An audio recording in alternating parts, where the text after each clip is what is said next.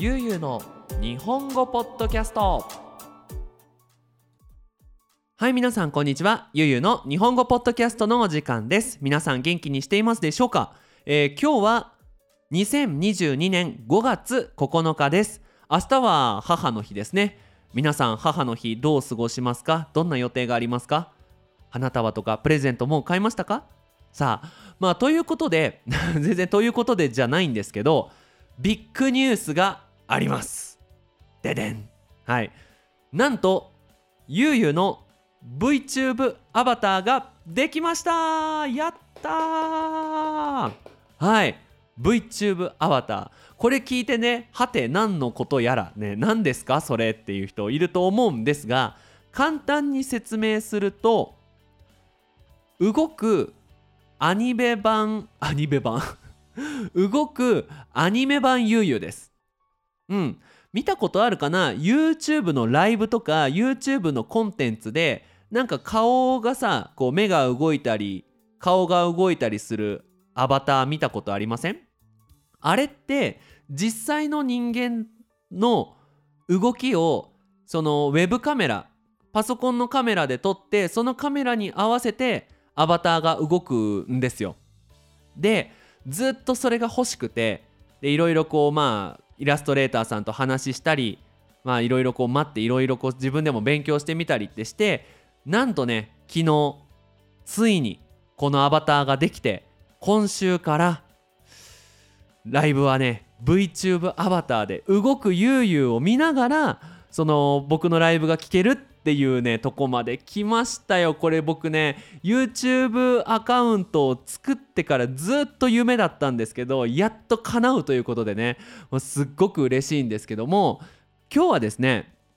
どうして僕がこんなにも VTube っていうものにこだわるかっていうお話をしたいなと思います。まあ簡単に言うと、まあ、すごくねアニメが大好きなんですよ。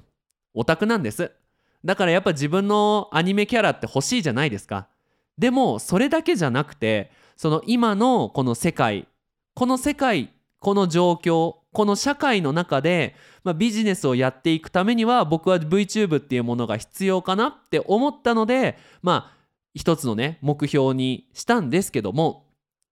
まあね今日はそんなことについて皆さんにお話ししていきたいなと思います。それではよろしくお願いします。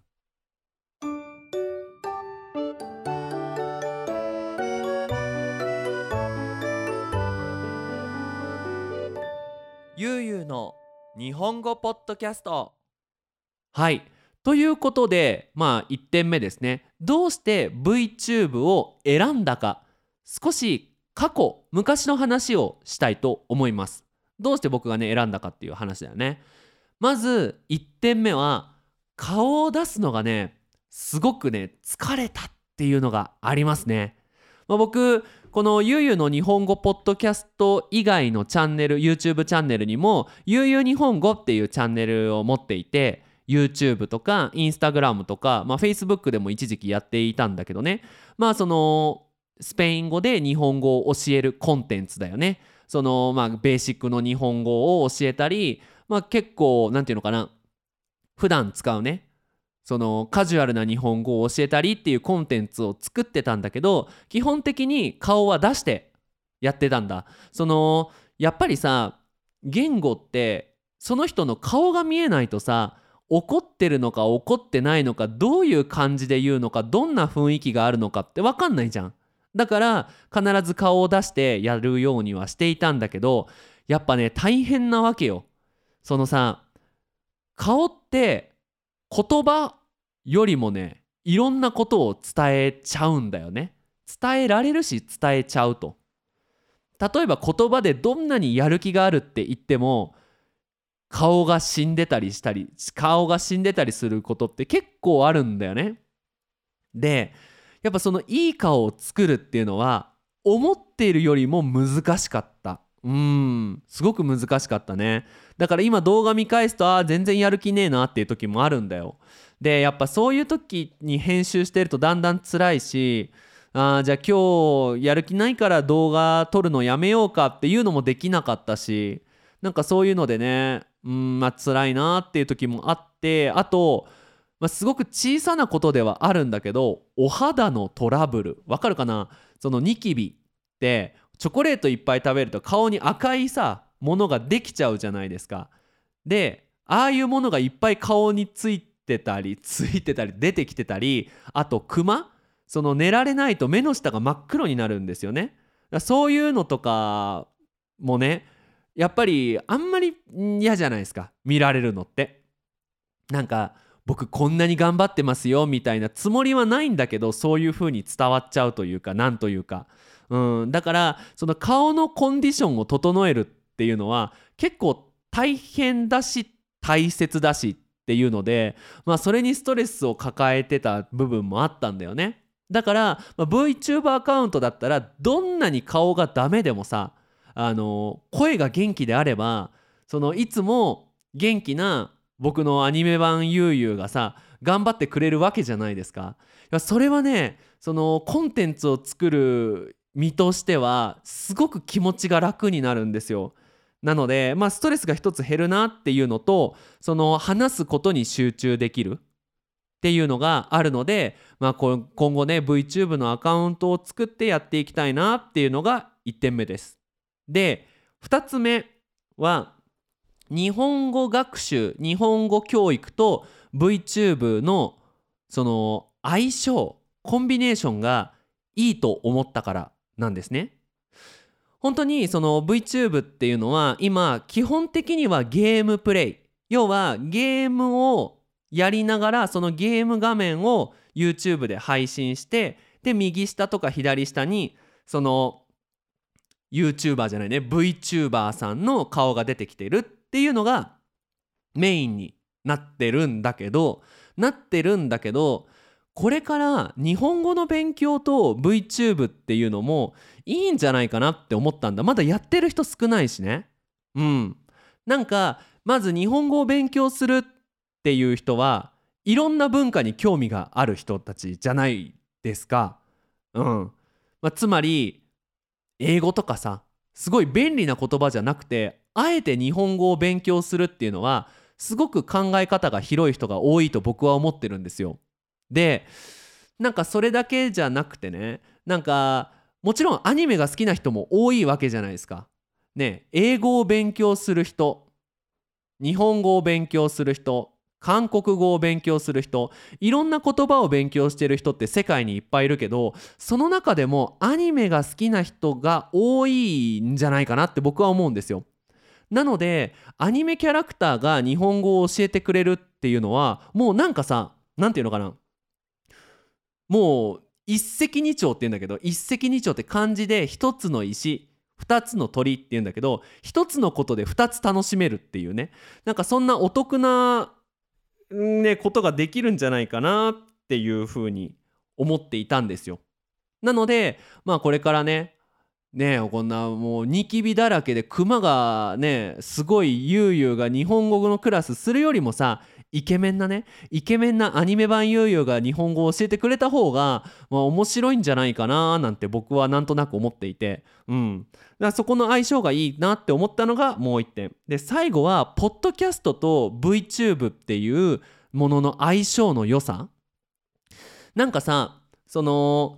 いろんなコンテンツがあるわけじゃないですか。で、えーとゲームプレイだったり料理の動画だったりね、いろんな動画がある中ポッドキャストっていうのは誰かの話を聞くっていうのがメインになるコンテンツで動かなくていいんですよね。話せばいいから座っていて。でだからそのじゃあ例えば僕がその旅行をするコンテンツを撮りますってなったらちょっと旅行と VTube はまだ相性が良くない、まあ、難しいけど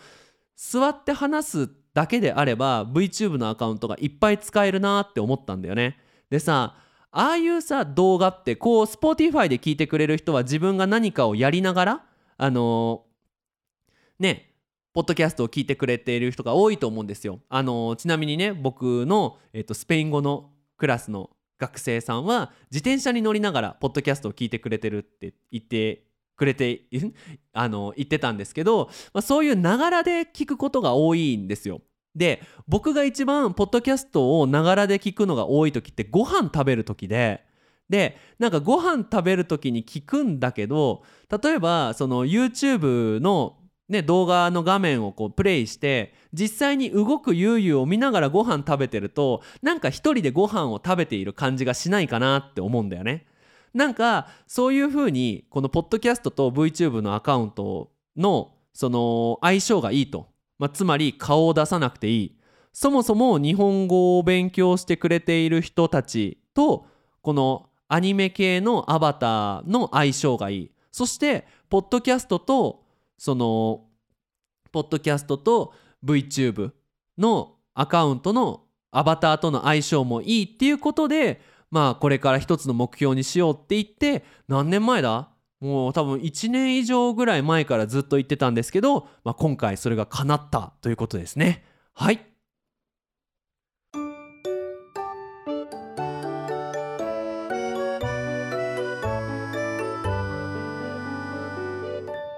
ゆうゆうの日本語ポッドキャスト。はい。では2つ目はこれからの話をしたいと思いますうんどうしてその VTube っていうのが、まあ、その日本語との相性がいいとかって思ったんだけどそれだけだとちょっと弱かったんだよね自分としてもチャレンジをするのはどうなのかっていうので。で冷静に考えてみると世界で一番有名な日本人って誰だってなった時に日本人が有名なのかなって思ったんだよね。僕が考える世界で一番有名な日本人はドラゴンボールの悟空だと思うんですよね。ピカチュウとかさスーパーマリオとか圧倒的に日本人の名前が出てくるよりもアバターの名前が出てくる方が多いと思うんですよ。でそう思うとその有名になるっていうのは必ずしも人間じゃなくていいと思うんですよ。でどうして悟空が有名になったかっていうといろんな人たちが頑張って悟空を有名にしたからだよね。絵を描く人がいて声を入れる人がいてストーリーを考える人がいてアニメーションを作る人がいてその人たちが頑張って頑張って悟空が有名になったのと同じで僕の顔が有名になるだけじゃなくて僕のアバターが日本語の学習者さんにとって有名人になるってっていうのは多分新しいしすごく効果的なことなんじゃないかなって思うんだ。なんかさ僕の写真を教科書に貼ることはできないけど僕のアバターを教科書に貼ることはできると思うんだ。なんか僕の顔をアプリケーションに入れることはできないけどアプリケーションの中に僕のアバターをどんどん使うことはできると思うんだよね。なのでそのこれからいろんなビジネスを始めたいってなった時に何か一つ自分がその有名なアバターの所有者持っている人だであるっていうことは多分これからの世界の中でめちゃめちゃ大事なポイントになってくるんじゃないかなって思うんだ。なんかそれこそ3年くらい前にはねその僕自身が有名になれば、まあ、仕事に困らないって思ってたんだよね。なんかこれから日本語の先生って増えてくるだろうからそれよりも前に YouTube とか Instagram で有名になっておけばその有名になっておくっていうのはまあつまりフォロワー数が多ければその探してくれる人が多いし見つかる可能性が多いしなんとなく信頼もすごく勝ち取れるものじゃないかなって思ったんですよ。だけどまあこう2年3年経ってみて本当にそれにチャレンジする人が増えてきてもう本当に今インスタグラムとか YouTube とか Facebook にはいろんな人が溢れていると思うんですよ。本当になんかみんないろんなことにチャレンジすると。いやそれはもちろんいいことだしすごくいいなって思うことなんだけどじゃあその中でまた別のね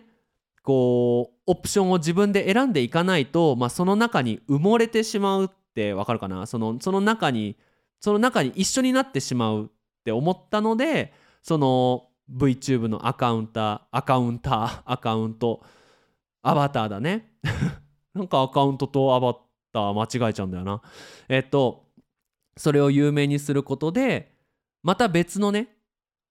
そのポイントになるんじゃないかなって思うしそっちの方が有名になる可能性があるしそれからなんか他のビジネスに展開しようと思った時に自分の顔よりもアバターの方が圧倒的に使いやすいっていうのがあるのでまあこれからねうんやっていこうかなって思います。で最後にもう一点なんだけど、まあ、さっきも言ったんだけどね。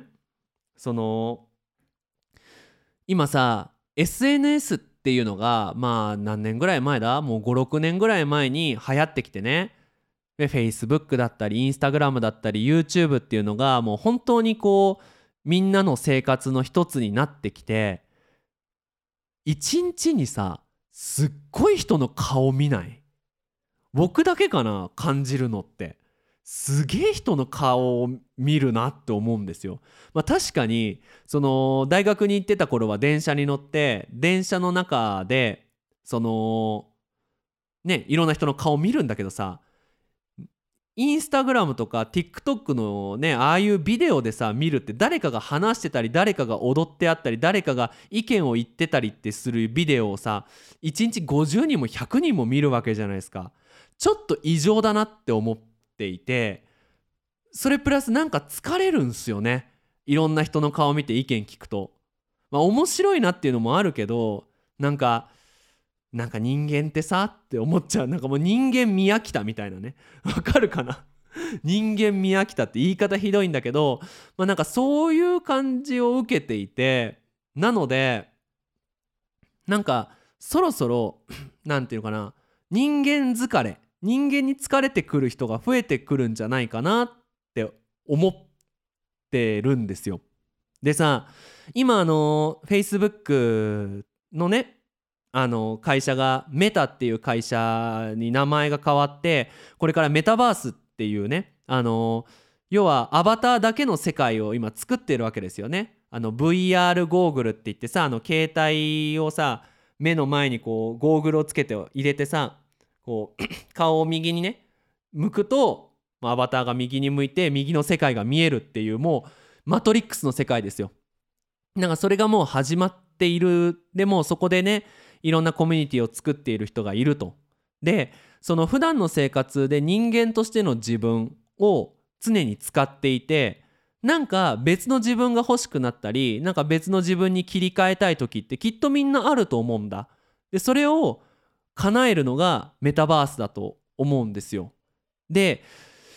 などういうわけかは分かんないんだけど僕が大好きな「原神インパクト」っていうゲームを作っている中国の会社もあのミホヨっていう名前からホヨバースっていう名前に変わってるんですよ。で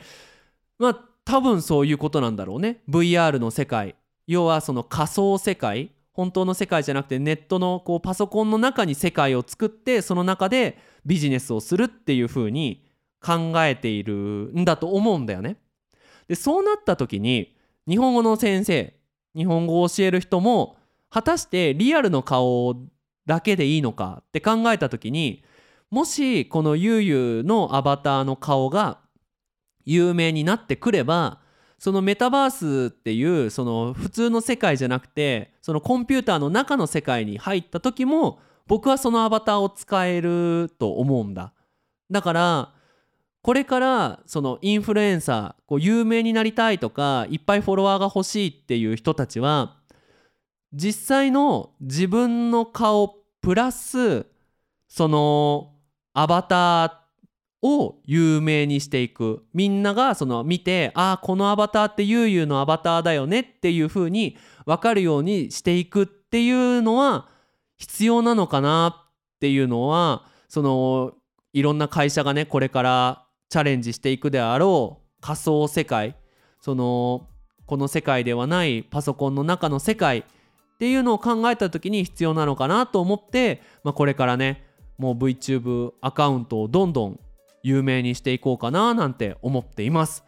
はい。ということで今回は VTube アバターができたということで僕がこの VTube アバターにかける思いとか、まあ、その